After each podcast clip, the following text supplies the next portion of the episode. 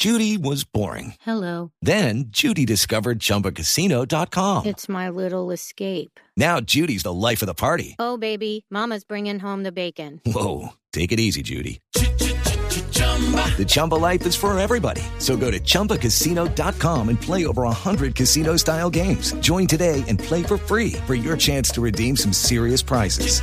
chumba ChumbaCasino.com. No purchase necessary. Void where prohibited by law. 18 plus terms and conditions apply. See website for details. a través del andén. Nos pueden seguir, pueden seguir la conversación que tendremos esta noche a través de numeral el andén blue. Que los venezolanos que llegaron al país nos están quitando el empleo, es lo que uno escucha decir en las calles en los últimos meses y cada vez de forma más creciente, cuando se ha venido mezclando el aumento del desempleo en el país en los últimos meses, eh, particularmente en los meses de este año, con el aumento de los ciudadanos de este país viviendo en Colombia, que ya llegan a 1.260.000 personas, según nos contaba ayer Migración Colombia.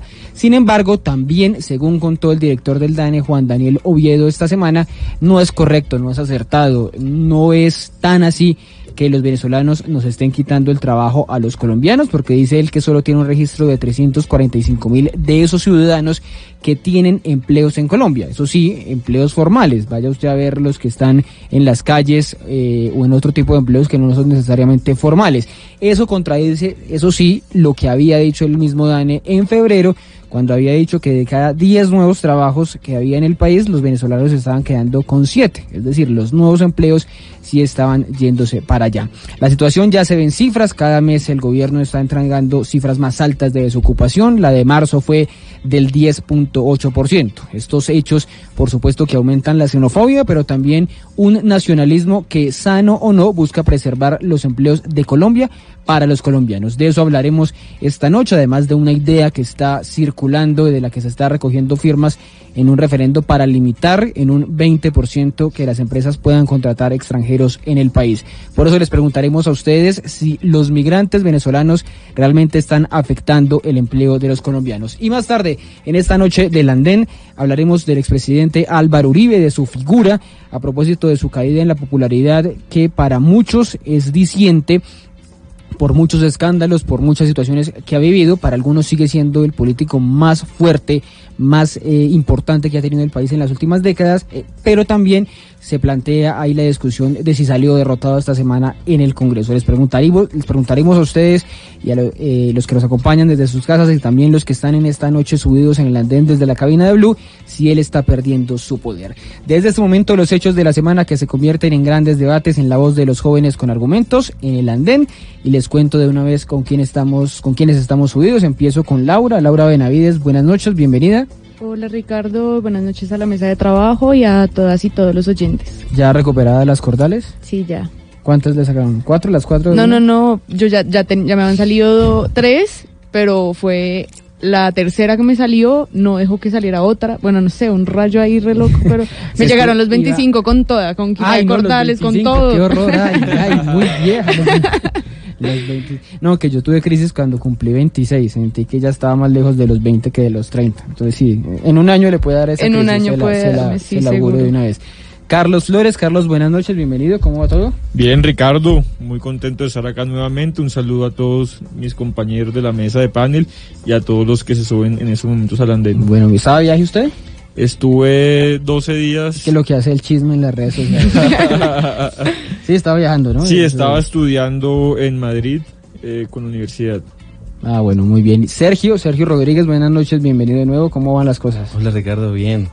Eh, saludos a todos los oyentes, a todos los que están acompañándonos por las redes sociales y a la mesa de trabajo de Y hoy hoy. le que coincidir otra vez con Laura. Sí, siempre nos toca coincidir. Espero, No, que, pero- No, no, no, solo la, la, vez pasada de la, la de aborto. espero que no peleemos tanto como la vez No, pasada. esta, ah, no, esta de en el, pronto primer, no. en el primer debate, aunque Laura estaba por fuera en el primer día.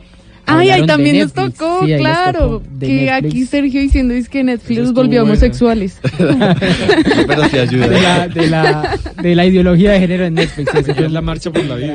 Mañana es la marcha de los antiderechos y va a haber una contramarcha de Ah, ya me las mujeres, No No hay derecho a mujeres y No hombres. tenía idea, diría el presidente Sí, Santos, sí, me acabo de sí. enterar. No, no, no Sí, maña- de mañana hay la marcha de los antiderechos y Los muchas, antiderechos. muchas y muchos vamos a salir mañana también a marchar y a defender nuestro derecho, eh, nuestros derechos múltiples a, a decidir sobre nuestros cuerpos, sobre nuestras vidas y bueno, pues Ah, ¿van a obviamente una a contramarcha? defender. ¿Una Sí? Laura, ojalá no contra- acaben con las paredes ni con estaciones de Transmilenio. vamos a acabar con todo. no, y quién. Ok, Mentira, ok, no escucho esto, fiscalía, por Ya, favor. Sí, ya está fuera el fiscal, eh, fuera de aquí de Blue. Bueno, y Juan José Rojas es el cuarto invitado. y, eh, es un placer darle la bienvenida por primera vez aquí en el Andén, abogado de la Universidad del Rosario, 27 años, llanero, ¿no? Araucano. araucano. No habíamos tenido, mucho, no habíamos sé. tenido araucanos acá en la mesa, tenemos en Barranquilla, en Medellín, en Cali, en el eje cafetero, pero en un gusto saludarlo, ¿cómo va todo bien? Bien, bien, muy contento. Buenas noches a todos, buenas noches a quienes nos escuchan y a quienes están acá en el andén con nosotros. Bueno, y yo soy Ricardo González Duque, me gusta saludarlos en esta noche de viernes. Los invito a que, como les digo, nos sigan a través de Twitter con el numeral El Andén Blue y a través de la página en Facebook que le puedes da- dar me gusta, el numeral eh, eh, em, no, El Andén Blue Radio es como la encuentran allí en Facebook. Como siempre, vamos a debatir, pero también nos vamos a divertir. Y empiécense divirtiendo un poquito escuchando aquí a nuestro eh, embajador en la OEA, el eh, señor Alejandro Ordóñez. La dictadura de Nicolás Maduro, como bien lo explicaron los profesores que acaban de intervenir, hace parte de una agenda global para irradiar en la región el socialismo del siglo XXI. Para ello, la migración y las alianzas transcontinentales son parte de la estrategia para concretar ese propósito, el cual lo vienen desarrollando calculadamente. No nos equivoquemos, estamos ante un plan fríamente calculado para desestabilizar la región, ejerciendo control y dominio territorial. Este Bueno, es- escuchamos este al ex procurador Alejandro Ordóñez, ahora embajador en eh, la OEA. Este era un debate ayer justamente sobre Venezuela, en el que lanzó esta interpretación sobre los ciudadanos venezolanos que están en el país, muy seguramente muchos de ellos escuchándonos, porque les decimos la cifra no es pequeña, un millón doscientos sesenta mil según la última cifra de Migración Colombia y echándose esta teoría sobre la posibilidad de que muchos de ellos que están en el país pues están ayudando a irradiar, irradiar a propagar el socialismo del siglo XXI. El gobierno buscó aclarar lo dicho por Ordóñez eh, a través de un video eh, publicado por el canciller. Para algunos no quedó tan claro que lo hubiera rechazado del todo, pero vamos a hablar de eso un poquito. Si hubo mala fe, de si se equivocó Ordóñez, si es en realidad lo que piensa. Esto porque está muy relacionado, como les decía, con el tema de los venezolanos en Colombia, la posibilidad que están considerando algunos de que les estén arrebat- arrebatando el empleo a muchos colombianos que buscan emplearse del 10 o 12% que está hoy sin empleo. Empiezo con usted, Carlos, esa, esa posibilidad o esa ecuación la ve tan clara que por cuenta de los venezolanos que están en Colombia es que está aumentando el desempleo en el, en el país. Bueno, Ricardo, muchas gracias. Buenas noches. Primero, eh, eh, usted al inicio daba como las dos noticias de primero el, el director del bueno primero el director del DANE o portafolio usa unas cifras que publica el DANE donde se indica que 7 de cada 10 Sí, empleos, los empleos. los están tomando los venezolanos pero posteriormente el director del DANE eh, dice hace hoy si no estoy- ayer perdón si no estoy mal El primero de mayo, prim- como por celebración del Día del Trabajo. eh. Exactamente, dice que no es tan incidente. Realmente yo creo que las dos cosas son ciertas. Y Sí. eh, no creo que se estén ¿No- no es una contradicción? Es decir, ¿Usted no creo que no hay una contradicción. Lo que está diciendo el director del DANE es que en el empleo global, es decir, de todos los empleos que existen en Colombia, únicamente el 1.5% lo tienen hoy los venezolanos. Además, eso es importante que el director del DANE y que todos nosotros lo digamos porque es que se está generando un sentimiento de xenofobia en el país. Y eso es algo que nosotros no podemos permitir y, no, y, y mal haría o el director de una entidad tan importante como es el DANI saliera a decir que es que los colombianos nos estamos quedando sin empleo por culpa de los venezolanos. Eso, sería, eso sí hubiese sido bastante grave porque aumentaría ese rechazo que se está viendo en algunos sectores, no digo que en Sí. todos, pero sí en algunos sectores, algunos brotes de, de xenofobia que se están dando. Entonces, ¿qué es lo que es cierto? Que si bien los nuevos empleos que se están generando en el país, sí los están tomando gran parte los venezolanos, la, no es una cifra determinante para el número de empleos en total en el país. Adicionalmente, eh, hay, acá, hay- acá hay que dividir el empleo formal y el empleo informal. Acá hay muchos colombo-venezolanos Que estaban en Venezuela, vinieron y tienen todo el derecho a acceder a empleos. Sí, sí, porque claro. además tienen cédula colombiana y pues eso les permite acceder a todos los derechos eh, que tenemos los colombianos. Hay, pero la gran mayoría, usted habla de una cifra de un millón doscientos mil, pero no sabemos, eh, eso si, no- si- si entendí bien, son de los que conocemos que Los que entraron No, legalmente. son regulares e irregulares según E dice irregular. migración. Ah. Pero, pero eh, yo estoy de acuerdo con ustedes, eso es muy difícil de establecer. Es muy difícil de haber no sé cuántos, porque pues justamente por eso son irregulares, no sé cuántos otros entro- entran por las trochas y están regados. Exactamente. Yo ahorita en Semana Santa veía en las carreteras del país caminantes venezolanos por todo lado. Y yo estuve en Madrid, que usted ¿También? va a preguntar, pero más que acá aparece. ¿En serio? Eso y es lleno, lleno de venezolanos. Entonces eso pasa en varios países del mundo. Obviamente Colombia, por ser vecino, se, se afecta más. Pero lo que quería decir es que, si bien es el, el director nos dice que hay 340 mil venezolanos con empleos formales y 1.200.000 más o menos nos dicen que hay venezolanos, ¿cómo podemos establecer cuántos venezolanos hay en Colombia con empleos informales? Eso es muy Bueno, difícil de determinar. Pero entonces, porque hay, hay una cosa clara y es que eh, en este gobierno ha venido subiendo el desempleo. Entonces, culpa del gobierno como tal, es culpa, le echamos la culpa solamente al gobierno Todo o a la presencia de los venezolanos. No, todo lo contrario. Ese gobierno eh, lo que ha hecho es reactivar la economía. Aquí ha habido un aumento de desempleo porque la economía venía en decrecimiento y eso lo han mostrado también las cifras del DANE. Pero el desempleo Pero el estaba de- en un dígito. Pe- no, pero sí, pero la- el descrecimiento económico del país está creciendo muy poco y eso generó también un efecto que no es inmediato, sino que se está viendo ahora, que es el aumento del desempleo. Sin embargo, eh, la- eh, lo que está mostrando es, la- es- es un aumento en la economía del país. Hay una confianza nuevamente que está permitiendo que los empresarios, tanto colombianos como extranjeros, inviertan más. Y eso El se va a mostrar resultados en, en El generación de problema es empleo. que ah, Adicionalmente, esa gotica nunca irradia, la gotica esa del Se- capitalismo. no, seguramente Mm. se va a empezar a ver resultados positivos. Adicionalmente, ayer el Congreso aprobó el Plan Nacional de Desarrollo que va a permitir, va a ser un instrumento para que La el gobierno Cámara. pueda crear 1.6 millones de empleos, que es la meta. Sin discusión el plan de desarrollo. Lo aprobó la Cámara. Bastante discutido, yo diría.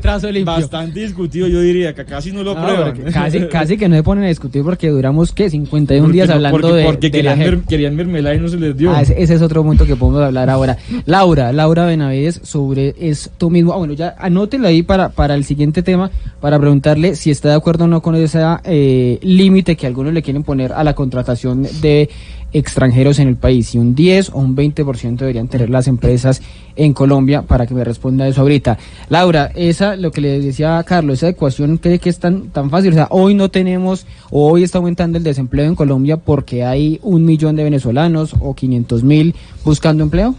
No, yo creo que yo creo que esto hace parte de toda una campaña para, digamos que para ocultar en realidad que este gobierno no ha sido capaz de dar soluciones concretas frente al tema del trabajo formal en el país.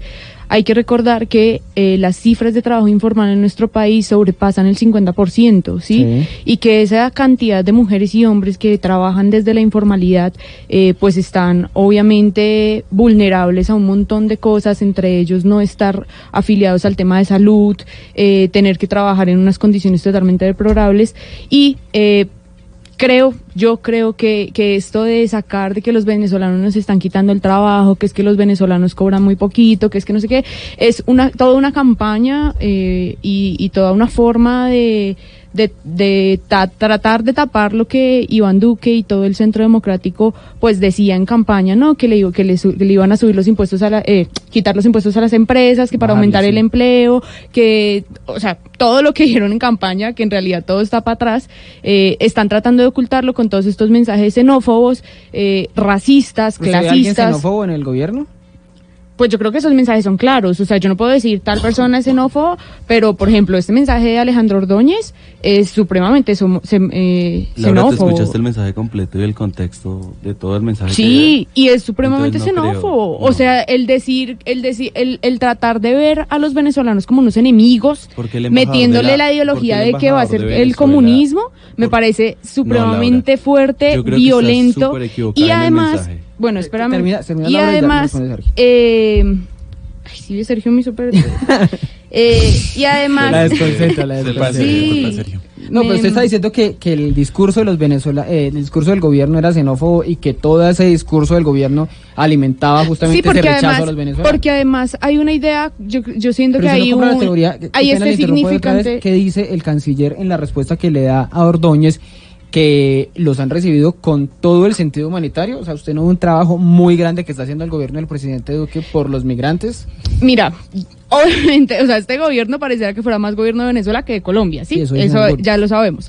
Pero eh, el- Entonces eso quiere decir que estos sí es cierto, que mensajes... lo estamos recibiendo con afecto. No, pues claro, está ustedes ayudando. están O sea, tratando de ayudar o sea, a los venezolanos Laura un dice que está montón. haciendo la tarea ahí. O sea, ayudando a los venezolanos no está haciendo. Pero este tipo de mensajes que además se convierten en unos significantes vacíos, porque nadie entiende qué es lo que pasa ni lo que hay al trasfondo, eh, se está convirtiendo en que en el, en el común y en el, y en el hablar de todo el mundo esté, por ejemplo, estos mensajes que a mí me parecen que son mensajes supremamente violentos, el decir, por ejemplo, que los venezolanos le están quitando el trabajo porque eso lo repite todo el mundo en la calle, o sea, pareciera que hace parte de nuestro sentido común, eh, que los venezolanos cobran muy poquito, que se regalan, que no sé qué, todos esos mensajes, así no queramos, son eh, violencia simbólica, o sea, van ejerciendo una violencia a que los venezolanos son los culpables. Y aquí lo que yo traí, lo que quería traer a colación es que dejemos de pensar que los venezolanos son los culpables de tener adquirir adquirir empleo o tener salarios bajos o no estar eh, eh, protegidos por salud sino que aquí el problema en realidad lo tienen son los empresarios y los patrones y el capital que son los que dan las eh, son los que ponen la parada. O sea uno no va a un empleo y uno es el que dice cuándo quieren que a uno le paguen sí es el patrón el que dice le va a pagar esto usted verá y se aprovechan de las necesidades de todos y todas las venezolanas que están llegando aquí en unas situaciones supremamente lamentables en las que tienen que acceder a cualquier oportunidad que les den. Además, estos venezolanos, que son las cifras que da el DANI, eh, están en su mayoría accediendo a trabajos igual informales en la calle, donde están en unas condiciones Pero, pero usted dice, usted, bárbaras. usted dice que el, el- la xenofobia, pero para no ponerlo en esos términos, porque, porque no sé si del colombiano del común sea xenófobo, porque sí, sino, digamos, el sentimiento de competencia que hay en este momento de los, del trabajador colombiano con el venezolano es justamente genuino, no es porque el gobierno lo está alimentando, sino por eso, porque la gente siente en la pero calle. es que, día pero día. Que- que mensajes, está pero mensajes que lanza el, el- el- los medios de comunicación, por ejemplo, con las publicaciones frente a lo que interpretan de las cifras que da Sí. el DANE y que al director del DANE le toque salir a decir, oigan, no, esperen, los venezolanos no nos cosa. quitan. O sea, eso va, va alimentando, va alimentando un significante vacío de que, de, un significante vacío de que los venezolanos no se están quitando, que están viniendo, qué tal, cuando salió hace unos meses también, que salían que, que es que los hombres está, que los hombres estaban dejando a sus a sus esposas por las venezolanas, porque eso salió- también salió, ¿no? Eso sí. también.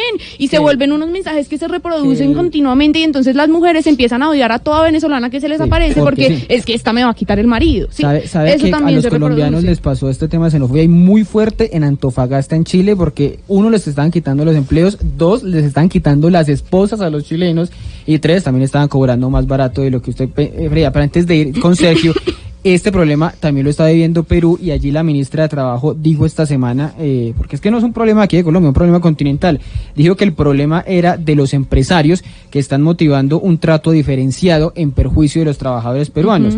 Dice ella que el problema no es tanto del demandante de trabajo, o sea, del venezolano, sino del que les da el empleo, es decir, del empresario. Esa es una eh, interpretación que da ella. Sergio, voy con usted, que ya se está adelantando un poquito aquí a responderle a Laura, pero con eso mismo, usted ve esa competencia tan clara y ve que el problema de desempleo que lo reconoce aquí eh, Carlos, pero me dice que no es culpa del gobierno, sino del, del anterior, puede, puede poner el retrovisor un poquito.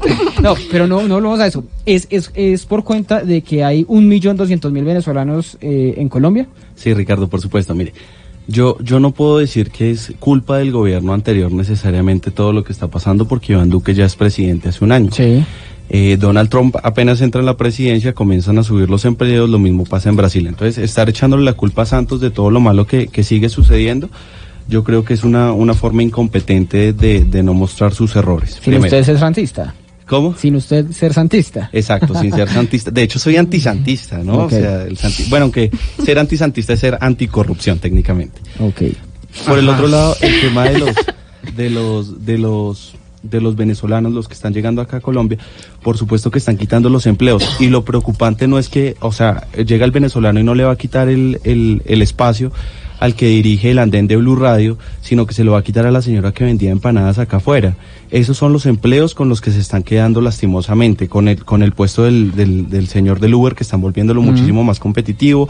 De a mí ya no me llega un domicilio de un colombiano por Rappi hace una cantidad de tiempo, todos son venezolanos. cuando uno está viendo en la calle los que ya están hasta vendiendo los minutos son los venezolanos, los que venden las empanadas como los vendían las personas más necesitadas acá en Bogotá son los venezolanos y todo eso ha hecho una competencia, digámoslo, desleal, porque sí ellos, ellos están regalando su mano de obra y lo que decía Laura es cierto, ellos están regalando porque la gente les está viendo la necesidad.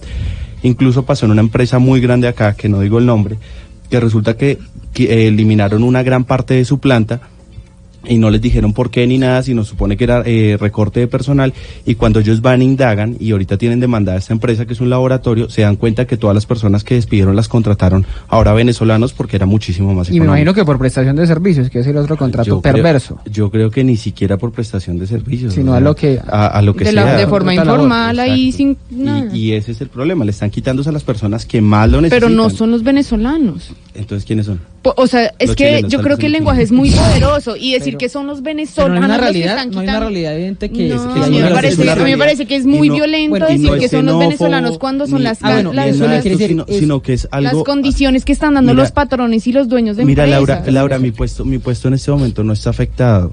Y pueda que si no sé si tú tengas empleo, pero si lo tuve, tienes o si lo tuvieras, sería un buen empleo que yo sé que un venezolano no va a venir a quitarte y que se lo va a quitar es a las personas que viven en este momento en la informalidad y son los que más necesitan esos empleos. Pero es que él no me viene a Sí, quitar. Pero hay una exactitud, porque O los venezolanos en teoría que están llegando a Colombia, lo que pasa es que estamos caracterizando que solo son los que están en Transmilenio y son hasta haciendo Sí, además llegan Pero también bien hay preparados. venezolanos que Pues sí, vienen preparados, voy- que tienen pro- un bono demográfico menor, que Claro. tienen la misma educación que los colombianos. Que hay- hay Eso unos es una Porque además. Venezuela tiene- como a José- Venezuela antes tiene de un ir como a José, mejor porque usted me decía- usted me decía que, que que acá. pensar eso y contar esta realidad que, que muchos la dicen en la calle, eso no lo vamos a, a negar, no es ser xenófobo. Pero mi pregunta es, ¿qué hacer entonces? Tenemos un millón doscientos mil venezolanos en Colombia en este momento. ¿Qué hacer con ellos? Decirles, por favor, se devuelven, cerramos fronteras, o les decimos, por favor, eh, eh, vuélvanse ciudadanos, o qué hacemos con ellos? Porque hay, el diagnóstico está hecho. ¿Qué Ricardo, hacemos? Ricardo, va, va a sonar un poquito extremista, pero sí hay que cerrar la frontera, es, es obvio. O sea, no se puede dejar que, que los venezolanos sigan viniendo acá. Algunos están cayendo en que no ni siquiera en Rappi ni en ningún lado pueden conseguir empleo y lo que tienen que ponerse es a delinquir y no por eso los colombianos tenemos que pagar los platos rotos. Entonces, sí se tiene que cerrar la frontera. El gobierno ha sido muy juicioso en ser asistencialista, pero resulta que eso no es una solución, sino que debería crear nuevas fuentes de empleo, pero priorizando siempre al colombiano. Es que acá en Colombia tenemos un problema de empleo gigantesco como para que ellos vengan y los acaparen. Y las cifras que ahorita ustedes daban de que cada 10 puestos nuevos, 7 son para venezolanos, es una cifra alarmante. Gigantesco. Bueno, Juan José, voy, voy con usted. Usted ya está dando como unas luces de eso. ¿Usted se cree que los puestos los están quitando los venezolanos a los colombianos? Pero mm, si le entiendo bien, No, y es también que además es la forma, sí, y es la forma en que se hace el estudio, porque está la gran encuesta integral de hogares y lo que le preguntaron a la gente es, ¿usted hace más de 12 meses dónde estaba viviendo? Entonces Sí. las personas respondieron en Venezuela, no respondieron necesariamente yo soy venezolano. Entonces hay Entonces muchos colombianos, colombianos, muchos retornados colombianos, que están ocupando esas plazas y yo sí creo que las, las fronteras no se pueden cerrar. En términos de política pública, uno cómo hace para saber cuántos venezolanos y cuántos colombianos retornados entran al país, cómo hace para saber qué políticas públicas tiene que diseñar si no sabe cuántos están entrando. A mí me parece que esa esa no puede ser la solución que, que de Colombia estemos eh, pensándonos. Lo otro que yo creo es que eh, en términos de lo que está pasando, no necesariamente todos los venezolanos que están entrando son esos venezolanos que estamos nosotros y teniendo en el imaginario y la narrativa de que son los que están en Transmilenio, de que son los que hacen rapides, que son las señoras que hacen manicure y pedicure. No, justamente el bono demográfico venezolanos que está entrando a Colombia, en su gran mayoría no son esos venezolanos.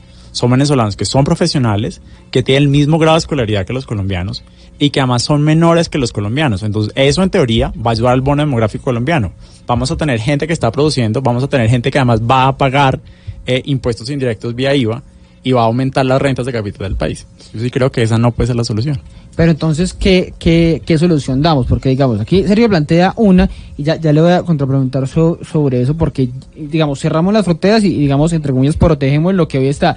Pero, ¿qué hacemos entonces con los que, con los que hoy ya están aquí en Colombia? ¿Cómo quitar esa competencia que está con los, con los venezolanos? Con, con el que usted cuenta, el de la, el de la empresa, el de la oficina profesional, pero también el de la, el de la, el de la barbería, el de la peluquería. es que hay que terminar, digamos, casi todos los permisos especiales de permanencia que hay vigentes en este momento terminan en agosto de este año. Lo que hay que hacer es extender los que ya están y hacer un censo de los que faltan, porque si no tenemos claridad exactamente cuántos venezolanos, que eso no lo tiene ninguna autoridad administrativa clara en Colombia, pues no sabemos de- efectivamente cuántas plazas de trabajo necesitamos adicionales a las de los colombianos que ya están hoy desocupados. Entonces lo primero que sí hay que hacer es establecer cuántos venezolanos hay en Colombia, que ese número hoy no está claro. Juan José al Daniel le quedó grande hacer un censo de los mismos colombianos que van a ser uno de venezolanos. No, pero Pero el- porque nos queda algo grande, entonces no lo tenemos que dejar de hacer. O sea, que algo hay que hacerlo. de o sea. acuerdo es que la solución tiene que ser de fondo. Y es una solución de fondo. ¿Cuál es?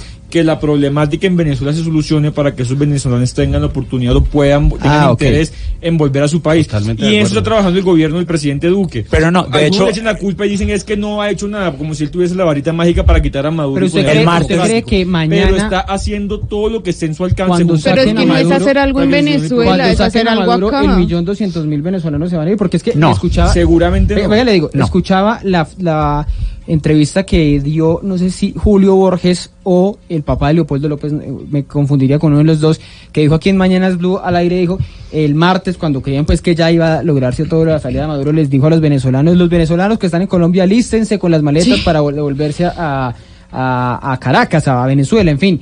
¿Usted cree que al otro día los venezolanos, el millón doscientos se van a ir para allá y Al, al otro día no, pero le, una? pero le aseguro que al menos van a dejar de llegar como están llegando todos los Sí. días.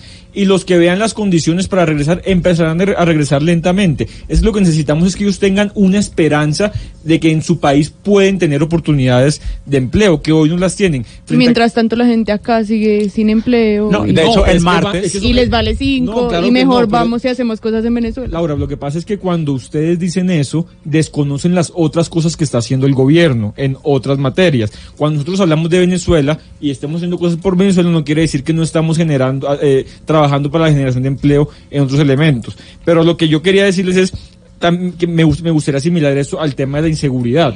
Yo que soy edil Usaquén, todos los días uno escucha es que está muy insegura la localidad por los venezolanos. Uno le pregunta a la policía y la policía nos dice, si bien es cierto que estamos atrapando más venezolanos, estamos, eh, digamos, hay una incidencia mayor eh, de venezolanos, no podemos decir que la inseguridad aumentó por los venezolanos.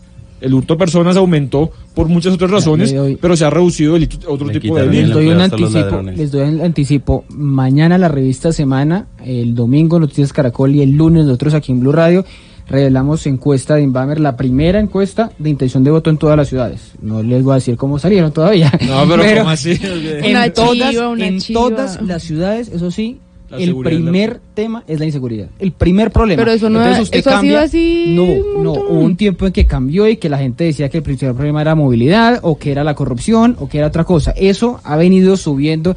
No, no estoy diciendo, no estoy sugiriendo que sea eh, Venezuela, para, ni, para nada, por los venezolanos. Pero sí hay una sensación de que la inseguridad vuelve a ser el primer tema de la agenda en Pero Colombia. igual Entonces, porque cambian parte- ciudades. hace En parte Medellín de una crisis económica eh, de la Sí. región y una crisis de económica del mundo. además yo, o digo, sea, además yo digo una cosa, estamos en una sociedad, sociedad hiperconectada. Hoy más que ayer y cada día más que el día anterior. Entonces hoy me roban a mí Y y, usted a lo- los pocos minutos sabe todo el mundo. Eso no pasaba igual hace un año y menos hace dos años. y eso cambia totalmente la percepción La de percepción, seguridad, porque a todo, porque uno puede ver en sus redes sociales al menos dos o tres personas que escriben, me robaron el celular, por favor, contácteme por tal. Entonces uno dice, pucha. En Usaquén le digo, se aumentó, se- eh, entre 2017 y 2018 el hurto de personas se duplicó, se duplicó. Y cuando le preguntamos a la policía si es por los venezolanos, dice, sí hemos capturado más venezolanos, pero las razones son 10, 15 razones por las cuales se aumentó el hurto. No, pero nos estamos equivocando en si los venezolanos quieren volver o no. El martes también la Universidad del Rosario y el Proyecto Migración Venezuela revelaron una encuesta a migrantes venezolanos. Solo en Bogotá, más del 70% nunca quiere volver a su país. Claro, porque no tienen esperanza, ellos no ven que vaya a caer la dictadura. No, ni en el escenario en que cayera el régimen. En que Quisieran Maduro. volver a su país. Bueno, en las allá- otras allá ciudades un- principales allá baja un un poco a allá casi el tenemos un 50%. 30% que sí que volvería al día siguiente. Juan, Jo- Juan José, yo, yo creo Pues que... El otro porque 70% antes de si le hacerlo, hubieran- pregúntele, pregúntele a un Si- colombiano si le que perdón, está Ricardo, viviendo. si le hubieran preguntado a esos venezolanos si eh, hace un par de años si hubiesen sido capaces de venirse a otro país, de irse a otro país a, a lavar posetas o a vender chicles en un Transmilenio, en un servicio público, probablemente también hubieran dicho que no.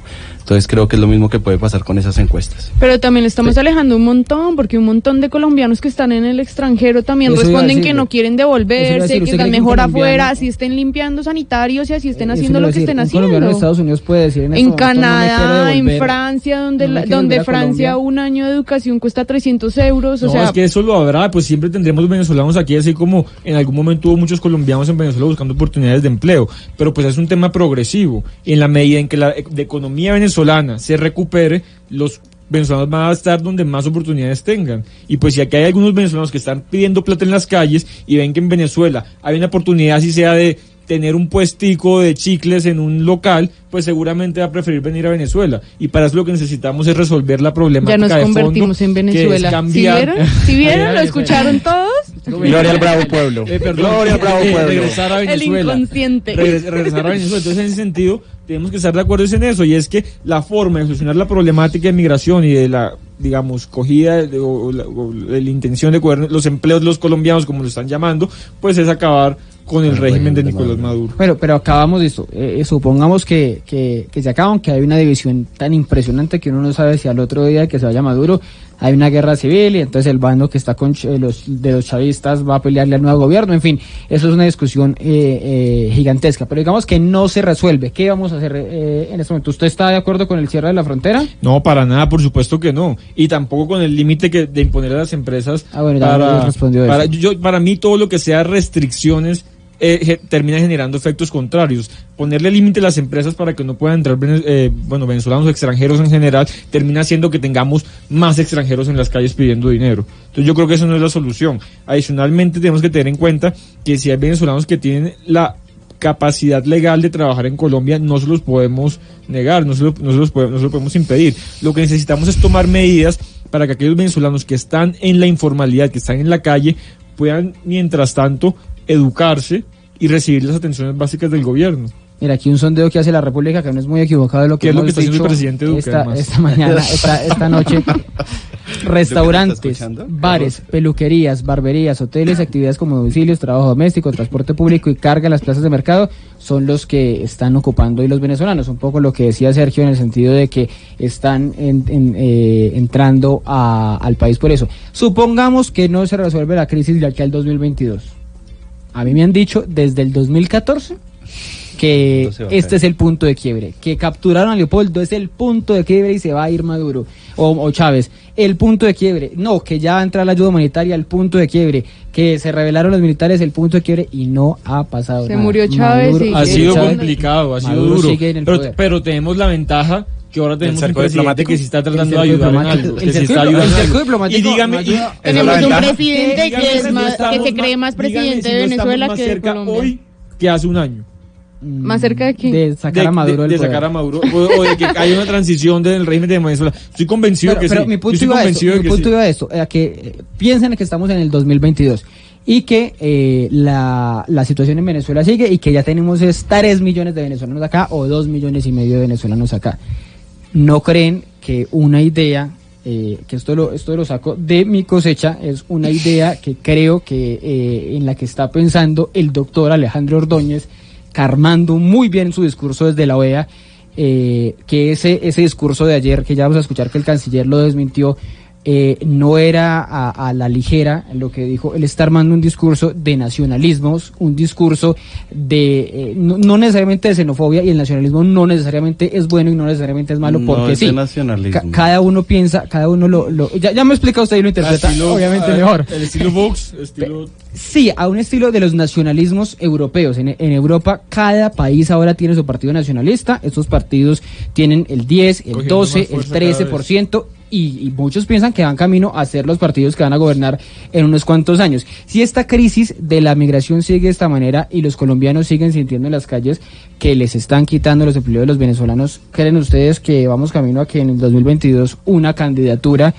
eh, que, prove- que prometa sacar a los venezolanos del país va, va a ser la, la, la triunfadora, o sea que el tema de Venezuela sea el tema de la campaña de 2022. Pues no sé si triunfadora, pero claramente va a ser una propuesta una campaña. Efectivamente, de la derecha, además. Yo sí quise decir que a mí, yo escuché completo lo que dijo el embajador Ordóñez. Yo me sentí como en esas películas de Estados Unidos de los 60, de van a llegar los rusos y nos quieren adoctrinar a la fuerza, me pareció, me pareció un poco irrisorio y luego como ciudadano me pareció un poco irresponsable, porque es un poco la actitud de sentirse todavía como un ciudadano que está ejerciendo oposición y que no se da cuenta que está representando a todo un Estado en un organismo multilateral. Eso fue lo que a mí me, me produció la, la intervención del embajador Ordóñez y estoy seguro que esa va a ser una campaña, una bandera de campaña. Yo estoy Bueno, convencido. Sergio me decía que no es nacionalismo. ¿Por qué no es nacionalismo? No, Ricardo, mire, en la intervención que hacía, que hacía el doctor Alejandro en la OEA, El embajador. El doctor Alejandro, el embajador, el ex procurador, en fin, como lo quieran llamar cada uno. Y ojalá futuro presidente de Colombia. Uy, no, Aquí, aquí la. Aquí Qué bueno que se la bendición, las bendiciones dice- van al cielo y esos son votos. No. Bueno, desarrolla la idea. Ricardo, lo que el, el primero que nada, acá sí Juan José escuchó la intervención, también he escuchado de una profesora.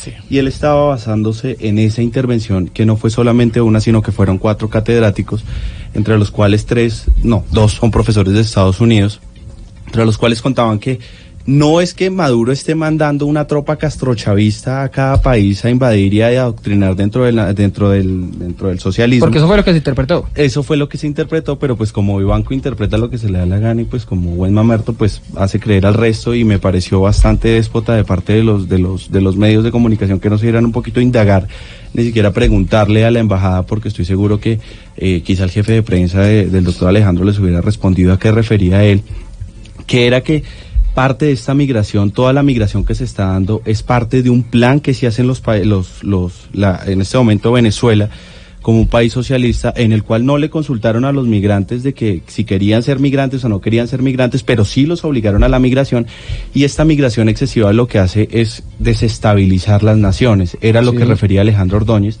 Y tanto es así, y no es un discurso ni xenófobo ni contra los venezolanos, tanto así que esta mañana en Blue Radio, el embajador ante la OEA de Venezuela, Gustavo Tarre, sí. Exacto, estaba defendiendo a Alejandro Ordóñez. No se acuerden que, la- por ejemplo, desconocer al embajador que estaba allá en la OEA en ese momento, que era enviado por el régimen de Nicolás Maduro, también fue rechazado gracias a, a- a una tarea que hizo Alejandro Ordóñez. Recuerden Pero- que co- reconocer a- a Guaidó allá ante la OEA también fue una iniciativa de Alejandro Ordóñez. Pero Toda la lucha que Ordóñez, Ordóñez se identifica con partidos como Vox en España o como eh, la señora Marine Le Pen en eh, Francia. en Francia. Ricardo, tú querías preguntarle a Alejandro Ordóñez. Usted, porque no, pues yo. creo que Pero sí. si yo tú creo que sí. prácticamente... Yo creo que sí, y yo creo que se identifique, yo creo que va a ser parte de una campaña en el 2022 para decir que eh, hay que hacer algo con los venezolanos, hay que hacer algo, no sé qué exactamente, pero hay que hacer algo con los con los venezolanos que están aquí aquí en Colombia y esa es la gran discusión sobre qué les vamos a enfrentar en, en, cuatro años otra vez cuando cuando haya elecciones. Sí, sí, sí. Es que mire, defender las, las fronteras no es ningún crimen. Decir que los nacionales tienen que estar encima de los extranjeros, eso tampoco es ningún crimen. Y a mí no me parece una idea descabellada defender primero lo de uno, ¿no? Y eso no es ni una idea ni fascista, ni xenófoba, ni absolutamente nada de esto. Es defender lo de uno. Usted defiende a su familia si se la llegan a tocar.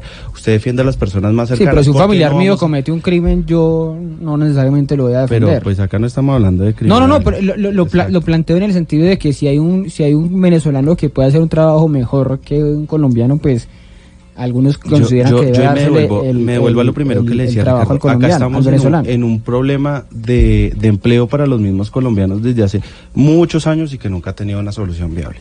Y ahora ponernos nosotros a decir que no les vamos a dar prioridad a los colombianos para solucionar nuestros problemas, sino tener que solucionarlos del otro, la única solución que yo le daría, y es lo que citaba Alejandro Ordóñez, eh, también allá en la OEA, que era que la única manera de tumbar ese régimen es mediante, mediante una intervención militar. Y se lo celebra Iván Duque lo que, lo que ha hecho de su cerco diplomático, se suena chistoso y toda la cosa, pero sí es importante todo ese activismo que se ha hecho en torno a crear ese ambiente para poder tumbar Bueno, el régimen de Nicolás Maduro y esa va a ser la solución a todo eso. Escúchese unos segunditos la respuesta del, del canciller, la rectificación, aclaración, explicación, y ya me dicen, eh, para cerrar este tema, qué piensan de, de ella. Aquí los dejo con el canciller tratando de apagar el incendio que había creado Ordóñez en la OEA ayer. Con respecto a las declaraciones del señor doctor Alejandro Ordóñez, embajador de Colombia ante la Organización de Estados Americanos, sobre el fenómeno migratorio proveniente de Venezuela, debo reiterar que ese fenómeno migratorio obedece a la tiranía de Maduro, a la dictadura de Maduro, al deterioro de las condiciones económicas, políticas y sociales en Venezuela que ha causado esa tiranía, que ha generado el flujo migratorio que naturalmente presenta un gran desafío para Colombia. Y debo reiterar que la política del presidente Duque es recibirlos con solidaridad, con sentimiento humanitario y además con sentimiento de gratitud histórica.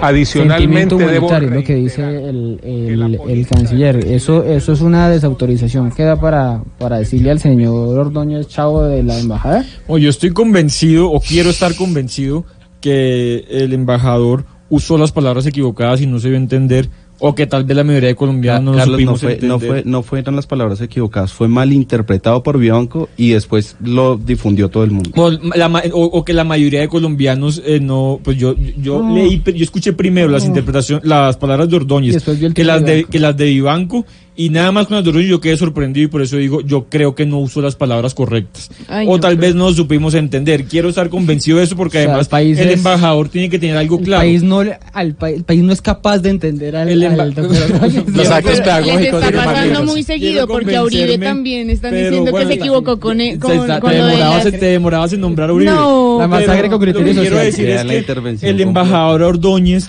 tiene que saber que, que él puede tener una opinión política de lo que él quiera, pero que como embajador y con esa posición que tiene, él representa no sus ideas, sino las ideas del gobierno colombiano.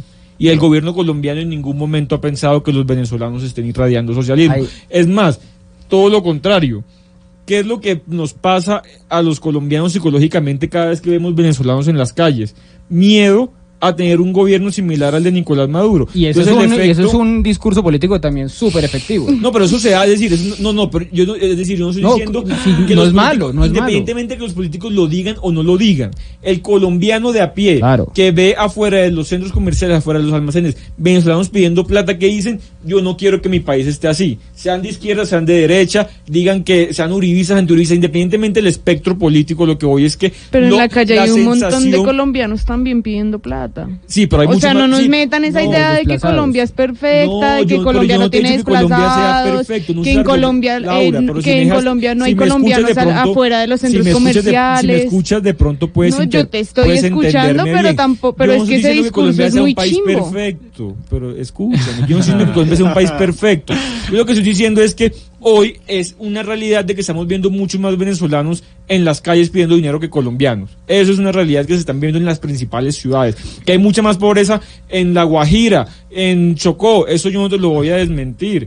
Pero Entonces, hoy ¿por qué en las nos ocupamos principales de- No, ciudades- aquí en, en las- Colo- aquí de en lo de acá. Bogotá también pasa en lo Bogotá, mismo. bueno, yo no te estoy desmintiendo eso. Ese no es el debate. ¿Cuál es el debate? Los venezolanos de lo que Entonces, estamos ¿de hablando. cuál realidad nos ¿Qué es quieren lo alejar si es la misma realidad que los nosotros colombia- vivimos? que- es decir, que el mensaje que dan esos venezolanos que están aquí en Colombia no es de que, la, de, de que el socialismo del siglo XXI sirve. Es un mensaje todo lo contrario. De que el socialismo del siglo XXI ¿Pero usted cree que hay gente puede aquí que llevar a esa vaya a situación. promover el socialismo del siglo XXI? ¿Cree- ¿Políticos? O sea, pues, ¿Alguien? no, políticos, claro que sí. Gustavo Sí, Petro lo, lo, sí. lo- lo hace Pero abiertamente. Gustavo Petro dice que rechaza el régimen de Maduro. O sea, y tenemos a todo su partido. Ricardo, yo, Pues recuerdo, ahí- yo recuerdo un día que se iba a hacer una congregación en la Pero cual para cerrar estuvo- este tema. en la cual estuvo Fernando Londoño, estuvo Iván Duque, estuvo el doctor Alejandro Uy. era, sena- era senador y no era reconocido. Maravillosa. Que, era, que, era- que fue ahí en la ¿Por qué 11 me como con 80 y punta. Sí. En apoyo a los a los venezolanos y rechazando el régimen y todo eso. Y al lado de ellos estaban unos unos manifestantes venezolanos acá con banderas venezolanas apoyando el régimen de Maduro. Entonces, que si hay personas acá apoyando el régimen de Maduro, sí las hay. Ah. Y hay chavistas, personas- y hay chavistas que hecho- no están con el hecho, régimen de Maduro también, que están acá en Colombia, que están en Venezuela, que están exiliados en Miami. Pero, Sí, chavistas, pero la migración, es decir, sí, sí, la migración, los venezolanos que están yendo de Venezuela y están yendo a Colombia o a otros países porque allá están pasando hambre o porque no hay medicinas o por todas las necesidades, ¿cuál es el mensaje que nos vienen a traer acá? ¿Que el socialismo ya en el siglo XXI sirve o que se están yendo de su país porque, porque tienen muchas No, de acuerdo, de acuerdo. Pero mi punto es, eh, y el punto del que estaba cerrando esta idea era que eh, la derecha en estos momentos en Colombia no va a irse, o la derecha que está gobernando en estos momentos en Colombia no va a irse abiertamente contra los venezolanos porque digamos que son sus aliados para construir ese discurso. Sí, claro. Pero llegará el momento, e insisto, llegará el momento en que el problema crezca tanto si no hay una solución allá, que, Y que ya no les mismos sirva para su discurso. Exacto, pero entonces que se crea una contradicción. ¿Qué pasa ahí? Que se abriría un nuevo espectro o un nuevo eh, candidato desde la derecha que considera que el, eh, el- la migración es dañina para el país, así venga de, así sean víctimas de un régimen de izquierda como el de Maduro. yo, soy un poco más- yo- yo- yo soy un poco romántico y yo creo que el colombiano es más tiene más corazón que el europeo y yo creo que el col- y uno ve además ¿no? el colombiano se critica la migración pero ve al venezolano pidiendo dinero y va y le da dinero va y le da un saco va y le regala cosas entonces yo no veo un discurso extremista de saquemos los venezolanos y Sí. cerramos la frontera con éxito acá en no Colombia. cree que Realmente tendrá no un creo. éxito- Yo no creo que un tenga un éxito. discurso. No, no, y porque en Europa sí hubo miedo a referirse al migrante. En, en Europa era políticamente incorrecto hablar mal del migrante y decir que el migrante era ladrón. pero, también. Pero más que eso, yo quiero decir una cosa. En Colombia no hay santismo, pero yo me considero santista, fíjese usted. Y yo le reconozco eso a este gobierno. Es un tema de empatía. Uno cuando ve un migrante que viene caminando, que pasa unas necesidades, uno lo tiene que recibir. Uno no puede poner un muro y decir y cerrar la frontera y decir aquí no entra. No, eso no es lo correcto como uno como ser humano y si uno es un humanista, estilo- uno debería recibir a una persona. Sí, Sí, ese- ese- que- ese- eso se lo reconozco yo a este pero, gobierno. Pero ha venido creciendo. Eso, por eso le digo que hay derechas de derechas y, y lo que ha venido pasando en, en, en Europa es muestra de eso. No es igual exactamente allá el partido, en España el Partido Popular eh, a Vox con las diferencias que, que puede haber. Pero bueno, nos metimos, terminamos hablando de política internacional cuando el tema que más les preocupa hoy a los colombianos eh, y que va a ser, se los anticipo, tema de campaña en las elecciones de 2022 va a ser qué vamos a hacer con la situación de la migración eh, de los venezolanos en Colombia. Son las 10 de la noche, 55 minutos, ya volvemos para hablar del siguiente tema, para hablar espe- específicamente del expresidente Uribe, si, eh, que, que ya lo había mencionado aquí Laura, entonces se puede guardar ahí Ya sus, sus otras referencias, ya, Ricardo, ¿no ya, puede ya decir una aprendió. última cosa sobre el tema? Una así de chiquita. Bueno, una chiquita porque me voy porque voy a hacer referencia 30 segundos y al, al 3 de mayo del a los que nos están escuchando, a los que están acá, el doctor Alejandro en ningún momento dijo que los migrantes venezolanos están trayendo el castrochavismo, sino que hace parte de esa estrategia para desestabilizar Bueno, los países y poder sí implementar un, un Vamos a ver cómo se desarrolla esa idea al pasar de los, de los, de los meses y de los años cuando sea más rentable, se lo digo políticamente, irse en contra de los migrantes. Porque en algún momento se va a volver Pero el doctor rentable. Alejandro en la campaña pasada ya lo dijo. Bueno, Él- ya- él- ya él- veremos. Él tiene posiciones claras. Bueno, 10 de la noche, 56 minutos. Les decía, hoy es 3 de mayo, hoy es el Día Internacional de la Libertad de Prensa. Y les presento aquí en el cancionero a esta cantante mexicana que se llama Silvana. eh, se me acaba de escapar el apellido de Silvana. Silvana Estrada, Silvana Estrada, que es la banda sonora de una serie que les recomiendo en Netflix que se llama Tijuana, que es el centro de eh, la, el asesinato de periodistas en México. Cuando hicieron esta serie, mientras rodaban esta serie, asesinaron en México a 11 periodistas y fue una grabación de apenas como 3 o 4 meses. Los dejo con Silvana, con esta canción que se llama Al Norte, y ya regresamos con más del andén para hablar, ya les decía, del expresidente Álvaro Uribe. Me va a tomar algunos días recuperarme de ti. Me va a tomar versos, melodías, poder repetirte que sí que por ti me voy al norte, que por ti me voy al sur, que no importa si hay destino, siempre y cuando en el camino, que por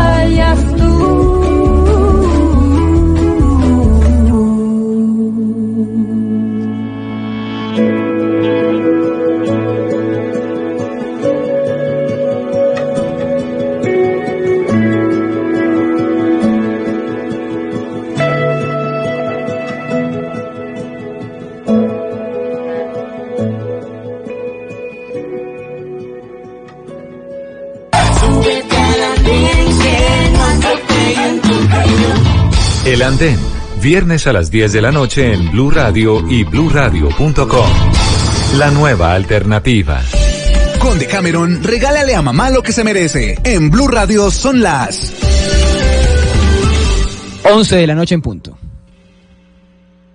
Con Decameron, regálale a mamá lo que se merece. Viaja en mayo y junio con hasta un 30% de descuento y sorprende a mamá en su día. Compra ya 018 510765 o decameron.com. Aplican condiciones. Operado por ser incluidos limitada. RNT 3961. Estás escuchando Blue Radio con el Banco Popular. Siempre se puede. La pelota la tiene el Tigre, se la pasa al 10, ahí están tejiendo la jugada impresionante, de taquito, llega a la torre, que se la pasa Juan, y gol, y gol, gol. Juan sabe que un buen equipo lo lleva a Brasil y él está en el mejor, en el equipo del Banco Popular. Haga parte del equipo popular y gane uno de los dos viajes para dos personas, todo incluido, con nuestras tarjetas de crédito. Más información en www.bancopopular.com.co. Banco Popular, somos Grupo Aval. Apliquen condiciones. Autoriza con juegos. Vigilado Superintendencia Financiera de Colombia. El Andén, viernes a las 10 de la noche en Blue Radio y bluradio.com. La nueva alternativa. Son las 11 de la noche, un minuto. Estamos en el andén de Blue Radio para que no atropellen la opinión. Por fin Ricardo le atinó a algo musicalmente. Por ¿Cómo- fin. cómo así? Y, al- y no solo musicalmente, a la hora también, por fin. Ah, la hora Sí, bravo. mi pueblo Un natal, aplauso, por 11 de favor, la para noche. Ricardo. ¿Mi pueblo natal? Sí, mi pueblo natal, el día que es estaba. igual corazón. Ese fue como el 21 de diciembre. Ustedes Que ya quedaba en vacaciones. Bogotá. Ahí ese día se la puse, sí. Yo he atinado con los otros que no le dé el No, gusto. cuando has puesto a... Que no le dé el gusto de la hora de A Navidad. Monsieur Perri- Perrinet Ah, también. Monsieur Brinet. Monsieur Perrinet. Sí, con Monsieur Brinet también le atiné, sí, ¿no? Sí, sí, está no, ha sido- Sino ha que es que sido tuvo mejorando. unos descaches Una por, por trimestre. Uy, pero bárbaro. unos descaches decembrinos, Bárbaro. pero eran muy buenos para la época. No, entonces no, no eran buenos claro para que eran nada. buenos para la época. Ricardo Bueno, es el único que cree que fueron buenos. Sí, o sea, Ricardo ah, usted no me ha, de yo no he conocido su gusto musical.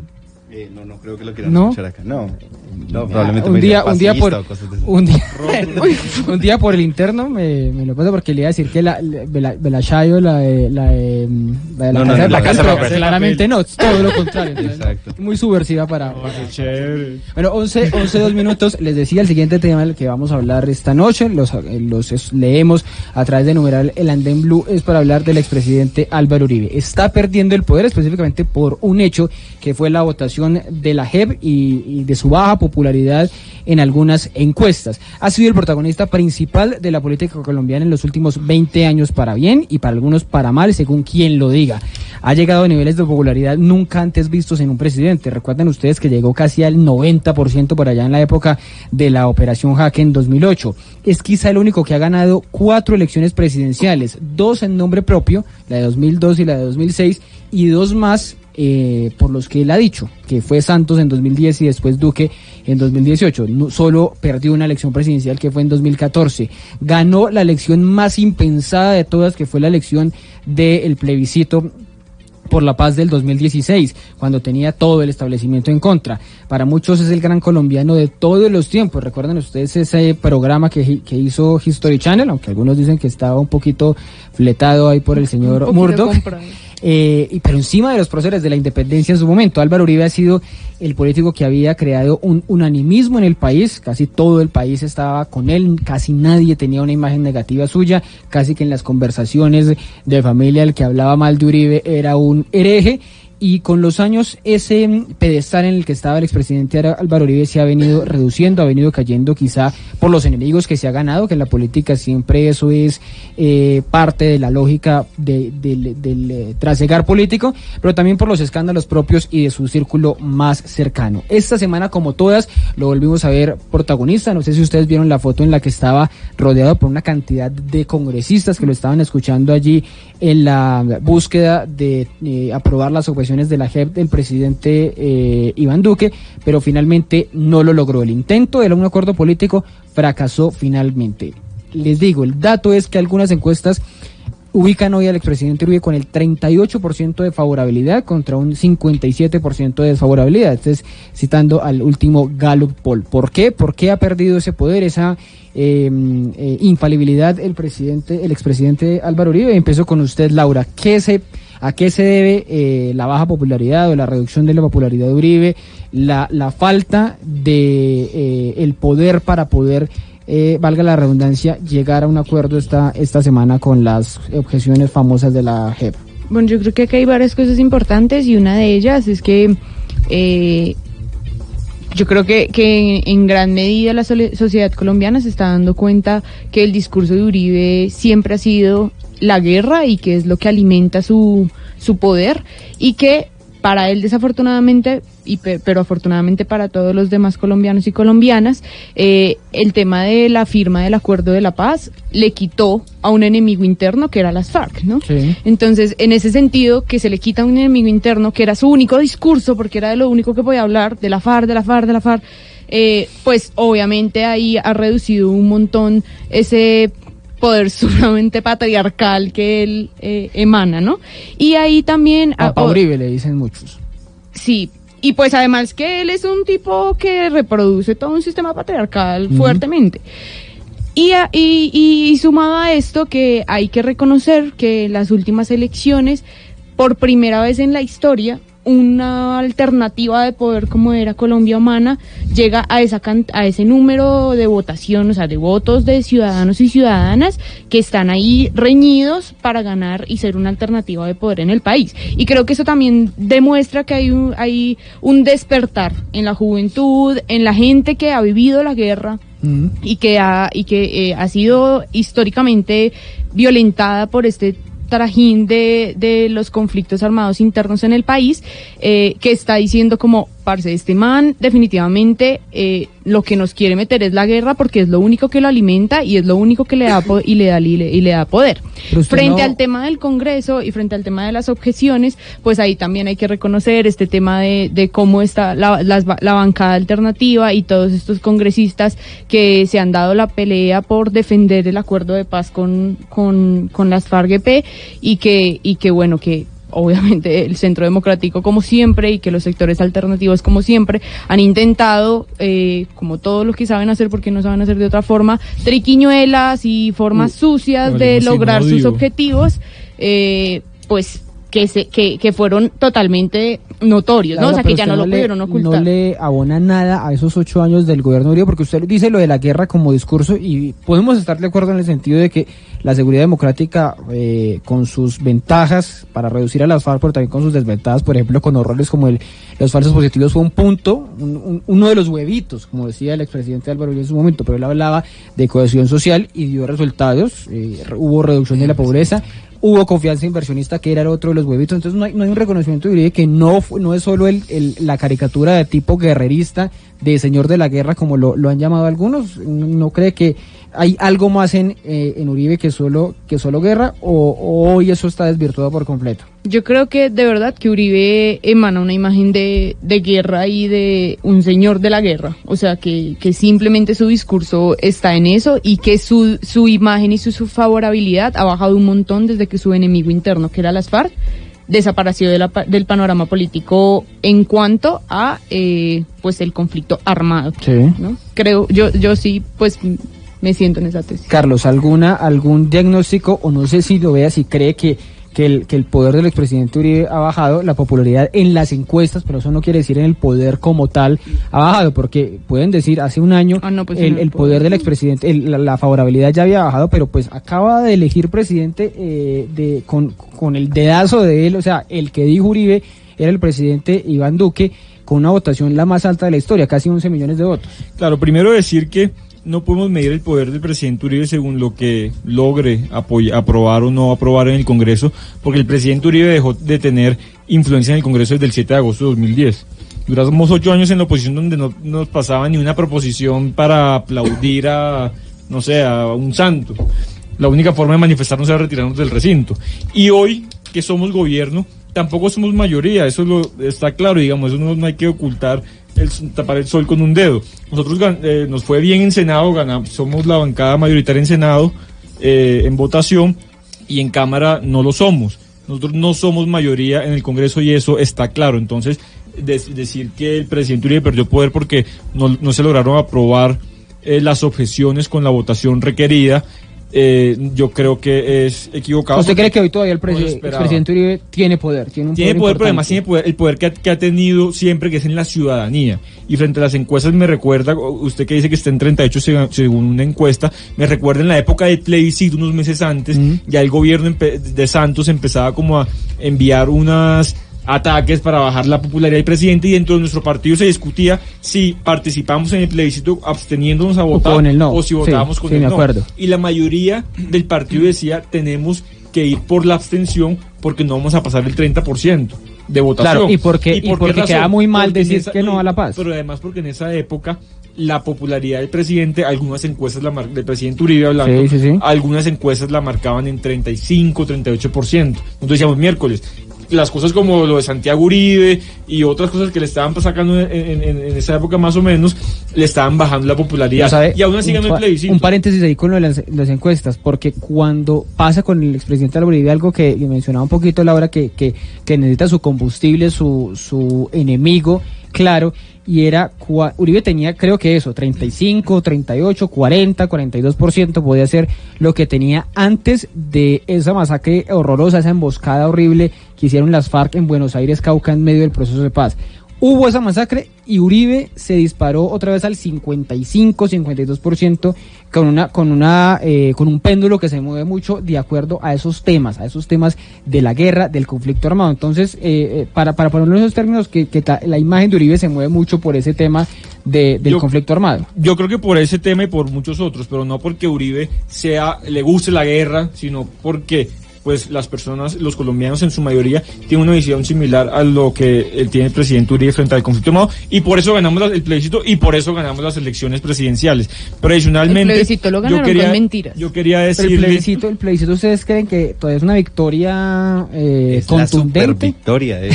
Claro, Y y, así- y así claro, les- y así- eso hay que les seguirlo repitiendo. Eso, hay que arda. seguirle repiti- seguirlo repitiendo Pero es porque que, es que es que lo, ganaron, elige- lo ganaron por el huracán Matthew. Pero además el plebiscito lo, ganaron por el huracán Matthew. lo que quedó demostrado, lo que quedó demostrado. ¿Por? Porque no pudieron comprar en la los votos en la en costa. votación Porque de no salió la gente en la costa. Porque no lo los que- pudieron comprar Lo que quedó demostrado en, en- en- en la votación de las objeciones es que quienes no quisieron pasar la página fueron la oposición. Fue la oposición. Porque el presidente Uribe, que ha hecho 1.500 críticas al acuerdo de paz, dijo vamos a, a únicamente aprobar dos objeciones las que hizo el presidente y vamos Y a ni pasar siquiera la se logró página. ese acuerdo, ni siquiera a pasar logró lo página. mínimo. Claro, pero el Centro Democrático quería pasar la página con únicamente dos Sí. objeciones de las, no sé, 5 millones de críticas que hicimos Al proceso de de paz. paz. Entonces, ¿qué se demostró?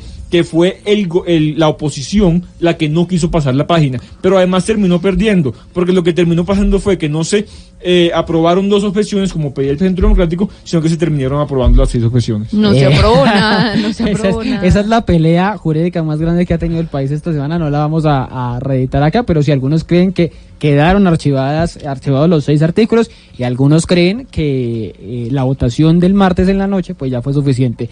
Juan José, ¿alguna, alguna explicación si es que si es que para usted el expresidente Uribe ha perdido poder en el país o simplemente un chaparrón, un traspiés en el Congreso lo que ocurrió esta semana?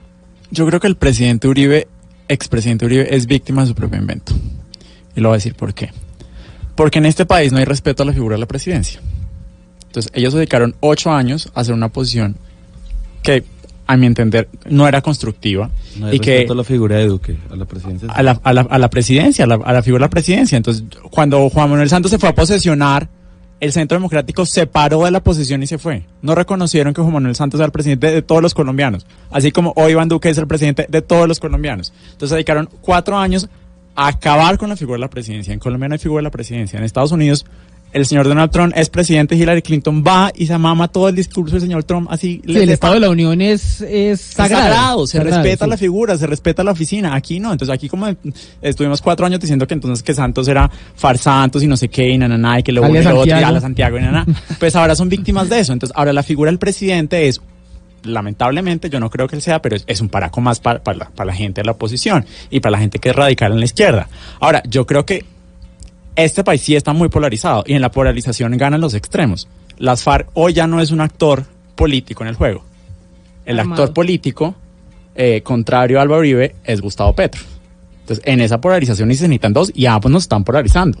porque el que le hace la campaña a Gustavo Petro se llama Álvaro Uribe. diciendo El jefe de debate. el jefe de debate de Gustavo Petro se llama Álvaro Uribe, que le dice sicario.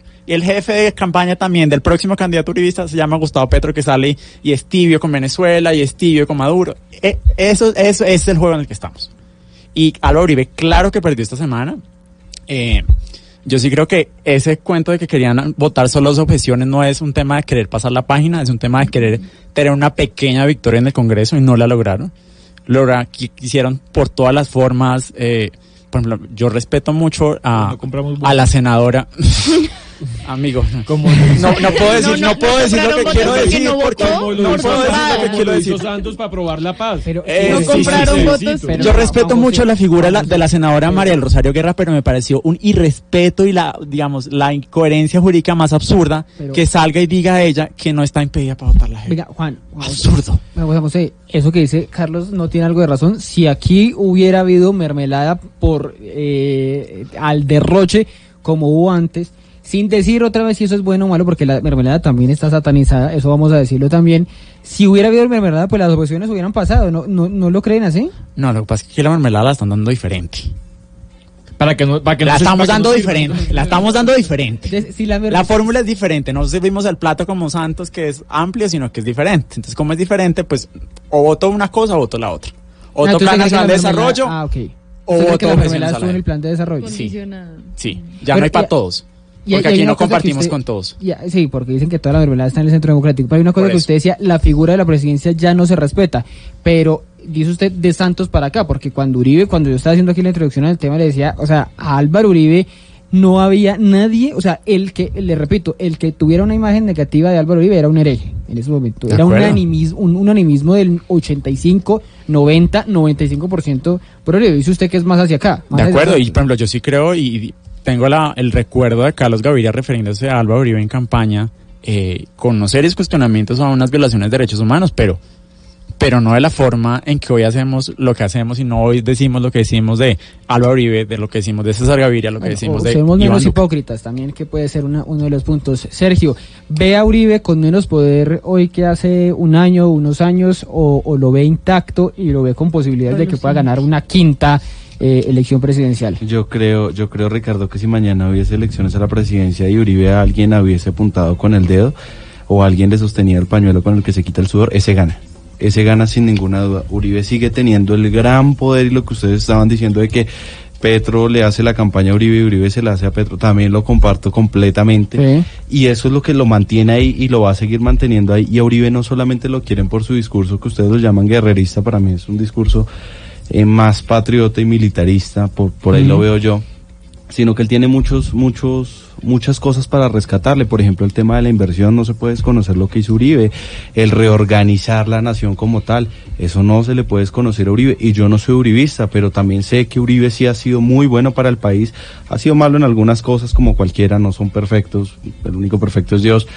Pero, pero, pero Uribe sigue teniendo el poder y va a seguir, y va a seguir teniéndolo, y de hecho le va a durar todavía un buen tiempo porque la gente le cree, porque la gente lo ve como una figura paterna, porque Uribe no solamente, yo, yo a Uribe no lo veo como un tipo súper mala gente, súper bravo y toda la cosa, yo lo veo es como un papá, lo veo como un abuelo que da unos buenos consejos. Así yo Uribe, uribista. sobre el sobre la hija- sobre la hija- eh, sobre el hijo de Roy. Ah, ese trino fue muy, muy, muy bueno. El que decía, eh, le voy a decir a mi ahijado, si, si lo recuerdo de memoria, le voy a decir a mi ahijado que su... que no su- soy tan malo como su como, como dice su co- como- dice, mi compadre, es Roy Barreras. Ves que también son dos oradores muy buenos. Roy Barreras, eh, sea lo que sea para muchos, fue eh, muy buen orador. Eso lo, ese, ese trino lo envió después de una, de una entrevista que estaba dando aquí Roy Barreras que decía que le encantaba que lo criticaran los, los uribistas por, por, por defender la paz. Pero una cosa que estaba diciendo ahí eh, eh, eh, Sergio sobre, eh, usted dice que cualquiera que tenga el dedazo pasado mañana Uribe es el presidente, pero será así partiendo de el gobierno de eh, hoy del presidente Duque, Va- vamos a decirlo en estos términos, hoy, hoy el gobierno del presidente Duque se está todavía organizando para muchos, eh, el tema de que no da mermelada le puede generar unos problemas en el Congreso, problemas de gobernabilidad, él puede tener la mejor intención, puede tener un muy buen programa de gobierno, bla, bla, bla. El tema es si el gobierno del presidente Duque sigue como va, que tiene unos niveles de popularidad muy bajos, que para algunos no está haciendo la tarea, si eso sigue de aquí a dos años o tres, Uribe vuelve a poner presidente, vuelve a poner, no sé, ¿quién, quién va a ser el candidato? Paloma Valencia, no sé, para poner un ejemplo. El, eh, Uribe vuelve a ganar. ¿Quién? Charo Guerra. Bueno, con Charo Guerra, no sé, Tenemos vuelve. mucha gente buena. A mí me gusta Charo, a mí me gusta Charo. Yo me le votaría a Charo, le ¿Por, por el apellido? Mucha gente buena. ¿Por el no, apellido? no, porque de verdad es una mujer coherente. Todos con guerra. La- no, pues la, la Margaret, la Margaret Thatcher, como le dijo una Guerra vez, para Colombia, una no sé, vez la revista. Semana en esos, en esos niveles. Pero no, si, si, si a Duque le va mal, Uribe vuelve a poner presidente. Ricardo, mire, Duque ha sido un pésimo gobernante, eso sí, eso sí lo tengo claro. El tipo puede ser muy técnico y todo lo que quieran, pero al tipo le salió esa presidencia en un paquete de chitos y él jamás estuvo preparado para Y ser no compró el presidente. paquete. Y no lo compró, se lo regalaron, tiene toda la razón. Sí. Lastimosamente, Duque sí, sí ha acabado mucho con la imagen del Centro Democrático y muchos militantes antiguos del Centro Democrático, y Carlos lo debe tener claro, están, Están muy desencantados con el, con el manejo que le ha dado, que le ha dado Duque. La gobernabilidad no se llama mermelada, la gobernabilidad es algo necesario en un país como este y como en cualquier otro país, Ricardo. Uribe sí va a seguir teniendo el poder porque todo el mundo quiere a Uribe pese a sus pésimas elecciones. O sea, escogió a Santos, escoge luego a Duque, escoge otros personajes Santos no para, para las elecciones, para las regionales, por ejemplo, ese problema que ahorita tiene en Córdoba. Entonces, Ah, el tipo elige mal, pero la gente quiere a Uribe porque tienes una conexión real con él. Y entonces Uribe va a seguir manteniendo el poder. Y hasta que el día que Uribe no diga, me retiro, y de verdad se retira, no como hizo en el Senado, No, ese, no ese se- día medio no pierde el poder, digamos que ahí sí se le, se le comienza a acabar, pero antes no, Ricardo. Ahorita está, ahorita está súper desaparecido Uribe, todo este tiempo ha estado muy, muy, muy callado, muy, muy bajo. Pero en el momento que Uribe vuelva y coja su Twitter y vuelva y coja un megáfono, en ese momento vuelve a levantar. O sea, yo lo defino muy rápidamente de esta manera. Ya tenemos una oposición que ya sabíamos que fuese presidente Duque o Petro, pero candidato de Uribe, igual iban a criticar a quien fuese presidente. Entonces, digamos que... ¿Cómo así, Petro candidato? Así. Si fuese Petro el candidato de Uribe, la oposición iba, iba a criticar a Petro todo lo que hiciera. Es decir, Solo el por problema Uribe, es por ser Uribe, exactamente. Pero tenemos otro espectro político que son los cercanos a Cambio Radical y los cercanos a Alejandro Ordóñez, Ah, que, están, que están molestos es porque se cambió la forma de hacer política. Entonces, ¿qué pasó? Que los señores de Alejandro Ordóñez pretendían que por haber sacado 300 mil votos en la consulta iban a recibir un ministerio para poder entrar todos Carlos, por burocracia. Carlos, Eso no pasó porque Carlos, el gobierno Duque, Carlos, el presidente perdón, Duque, perdón, yo te, yo te interrumpo, terminar. perdón, yo te Entonces, interrumpo porque ahí sí estás mintiéndole a la gente y estás mintiendo acá. le dieron y te invito a que busques, y te invito a que busques, por ejemplo, cuál fue la posición de los que más se conocen de la campaña de Alejandro Ordóñez el mismo 11 de marzo. La- el rechazo a Iván Duque no es de ahorita, viene de mucho antes por sus posturas liberales. Hay, Porque no- no hay es- una parte de la población que va a criticar a Duque, haga lo que haga, haga lo bien o haga lo mal, lo va a criticar, y van a haber otros que van a seguir presionando para que les den mermelada y van a criticar mientras no les den mermelada. O sea, ¿usted cree que la crítica grande del presidente Duque es porque no da mermelada? O sea, todo se, se significa en la mermelada. No es por su pésimo Yo, no, gobierno, yo, es yo por la creo que sectores de cambio radical del partido de la U y, de cer- y algunos sectores cercanos a Alejandro Ordóñez están molestos porque, les, porque no les han dado la burocracia que ellos esperaban que iba a dar el presidente Carlos. Duque. Y además les digo que si, todo, si fuese cierto que la mermelada se la están dando, la tiene todo el centro democrático, yo hubiese renunciado a Edil, ya estuviese mucha gente de mi partido. Créanme que dentro de mi partido uno escucha que hay molestias, también porque dice, hombre, ¿cómo así que ganamos la presidencia y no estamos trabajando Les cuento gobierno? para los que están escuchando y no están viendo que el lado izquierdo de mi mesa está viendo eh, deliciosamente como desde la barrera, como hay el enfrentamiento desde mi lado derecho de la mesa. Ri- Ricardo, yo, yo sí quiero- Falta Para- el Sí, Ricardo, abanico, una. Ricardo, lo- desde, Para cerrar, desde, para bajar desde desde el mismo, desde el mismo 11 de marzo, cuando Alejandro Ordóñez no gana la consulta después de muchas cosas y no vamos a, a entrar en esa discusión de que la corrupción, la que mala sea, por lo que lo nos enteramos allá por, allá escondidas, ese mismo día, la- algunos muy, muy cercanos al doctor Alejandro, por posturas ideológicas, porque para seguir ale- a- a- al doctor Alejandro Ordóñez es porque uno tiene que sentirse identificado con él, por lo menos en una parte importante, dijimos que con Iván Duque no íbamos a ir y no lo íbamos a apoyar, y yo lo escribí hecho en un trino, si quiere búsquelo ahí, Carlos. Uy. ¿Y por Eh, quién a- votaste, a ver amigo? si- si Cuéntame, estoy me genera curiosidad. Voté- voté en blanco. Voté en blanco. O sea, Eh, se sumó a los de Fajardo, Sí, y, por y ejemplo. de hecho, de hecho tengo la tengo la imagen del voto si lo quieren ahorita se los muestro después del programa. Esto es ilegal. Se, se los No, no es ilegal, no, mucha gente le Y que- toma la- y- y- Pero que y mucha Ricardo, gente lo haga y no quiere Ricardo, decir No, no, que no se mucha puede hacer porque uno no puede lo tener celulares en, Claro, en mucha los gente lo hace. diciendo que usted cometió una contravención y que le va a tirar el código de policía. Ricardo. Ricardo, y adicional a eso, pues ella es la que mañana está diciendo que va a ir a rayar vagones de Transmilenio y toda la cosa. Entonces hagamos ¿Cuál- los pasitos. cuál es- cuál tiene más- mayor multa Pero Ricardo, y en este momento hay muchos, y hablo por mí únicamente, en este momento, que a mí sí me gustaría que Alejandro Ordóñez fuera y renunciara a la, a la OEA. Él no la tiene OEA. por qué estar allá en un puesto que no representa, Pues, que, que, no- que no tiene ninguna... Entonces, sí, ninguna- entonces me está dando la razón. ¿Qué? ¿Por qué? ¿Por ¿Que qué? quiero que renuncie? O sea, me está diciendo que el otro es que Bueno, no, ya. pero yo estoy diciendo es que renuncie. Pero No, por- no Claro, porque el cargo que le dieron no pueden, es no, suficiente. no- No no- no satisface- pueden nombrar personas. me, me voy, me, me tengo que ir, me tengo que ir. eh, Ricardo, déjeme cierro- terminar bueno, la idea. Cierra, chiquito, cierra la chiquito idea. porque nos vamos. Porque él no tiene por qué estar en un gobierno liberal, en un gobierno deficiente, en un gobierno que no ha servido para nada, que no tiene gobernabilidad, que no tiene imagen, que se pelea con absolutamente todo. Gobierno liberal, Laura, Juan, Juan José. Pues yo fui liberal y renuncié al Partido Liberal, no creo que este sea un gobierno liberal, y yo solo le pido a la vida. A mí Álvaro Uribe me volvió santista.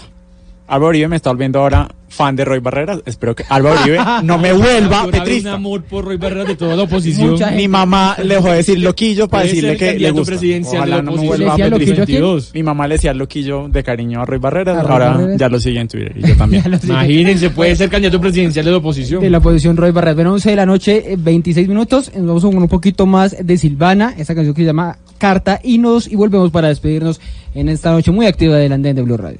Yo sé que eres libre de irte como también de quedarte. Hasta que afinemos gestos y olvidarnos del lenguaje que baste con la mirada para decir que te quiero que baste con un suspiro para descifrar tus miedos. Quizá por eso te vas quizá por eso regresas por la nueva seriedad insoportable que nos aterra. Por eso es de mantenerle olvido a la soledad. Pero es que cuando nos vamos, los dos volteamos atrás. Y puede que eso sea cierto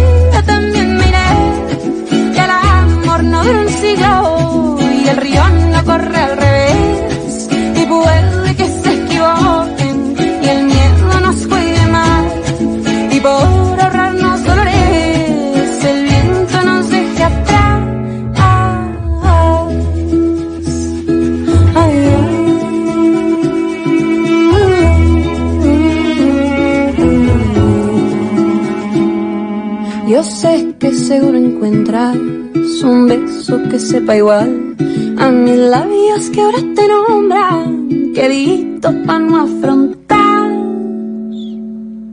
Que yo te propongo un trato porque ya no puedo más con este constante intento de vivir para regresar. Propongo mirarnos lento y hacer de la piel hogar, fugarnos al cielo abierto y rehacer 11 de la noche, 28 minutos. Nos vamos bajando del andén por esta noche de viernes 3 de mayo. Ustedes, gracias por estar conectados, por estar subidos a través de numeral el andén blue. Y a ustedes, eh, los que están aquí en cabina, muchas gracias por estar aquí. Juan José, muchas gracias. Muchas gracias Ricardo, un gusto compartir con ustedes esta noche. ¿Le, le gustó estar caminando esta noche por estos lados? Sí, A es algo pesar- más santista que A pesar cuando entré. todo. Sale más santista. Bueno, Laura, Laura Benavides, muchas gracias. Feliz noche. Que Eh, se le bueno. mejore o que no le dé la gripa. Sí, muchas gracias. Nos vemos mañana en el Centro de Memoria a las nueve y media de la mañana para defender nuestros derechos. Ah, ¿y usted va para la otra marcha? Carlos 10 de la mañana a marchar por la vida. Decimos sí a las dos vías, al de la mamá y el del hijo. Ah, pero es una marcha específicamente sobre el te- temas de aborto. Sí, son antiderechos. Ah. Pro, pro vida. Antiderechos. Derechos, pro vida, no me vayan a reabrir la discusión que ustedes ya, ya tuvieron el 8 de marzo. ¿Y Sergio también va a marchar? ¿Va Sí, Ricardo, por supuesto, ya nos veremos con Carlos. Ay, No, sí van a estar- no, Ya nos Ya nos encontramos en, en esas cosas en el equipo. Duque y el concejal fue el representante Uzcategui en la- el reloj a las 10 de la mañana. Tan lindos los hombres Nacional. decidiendo sobre los ¿A qué cuerpos de las mujeres. ¿A qué horas es la marcha? marchando, Los- muchas sí, mujeres veremos, marchando. Vamos a ver. Sí, y no, y no lo dudo. tratar Parque Nacional. ¿Cómo? Es que yo troto al Parque Nacional, entonces para tratar antes de no encontrarme los No, no, no, nos vemos en el Centro de Memoria y No, trotas no, por amiga, ahí. ya no. No, no, no. Aunque bueno, esa Tampoco zona estaría- para tratar como que Sergio, no aguanta. Me sale el coco. Allá nos vemos, Ricardo. Muchas gracias No, no, a no, todos allá por nos vemos, yo escucharnos. no- yo no y voy a ninguna mañana, de verdad, nos vemos en la marcha. Yo sí voy a- di- no, yo una- sí- un pajar de Hay que agua. dejarlos vivir. Yo voy a dormir bien bueno mañana toda la mañana. Eh, acabamos de escuchar a Silvana Estrada. Muchas gracias a ustedes por estar subidos en el andén. Les recordamos a través de Facebook. Nos pueden seguir buscando la página en Facebook El Andén Blue Radio. Y nos pueden seguir también a través de numerar el Andén Blue. Como les he dicho, pueden revivir este debate en el podcast de la página de bluradio.com. Muchas gracias por acompañarnos. Nos volvemos a escuchar el próximo viernes a las 10 de la noche. Los dejo con Rafa Arcila y Blue Música fin de semana. A mis labios que ahora te nombran, quedito pa' no afrontar. Que yo te propongo un trato, porque ya no puedo más con este constante intento de. El Andén, viernes a las 10 de la noche en Blue Radio y bluradio.com. La nueva alternativa.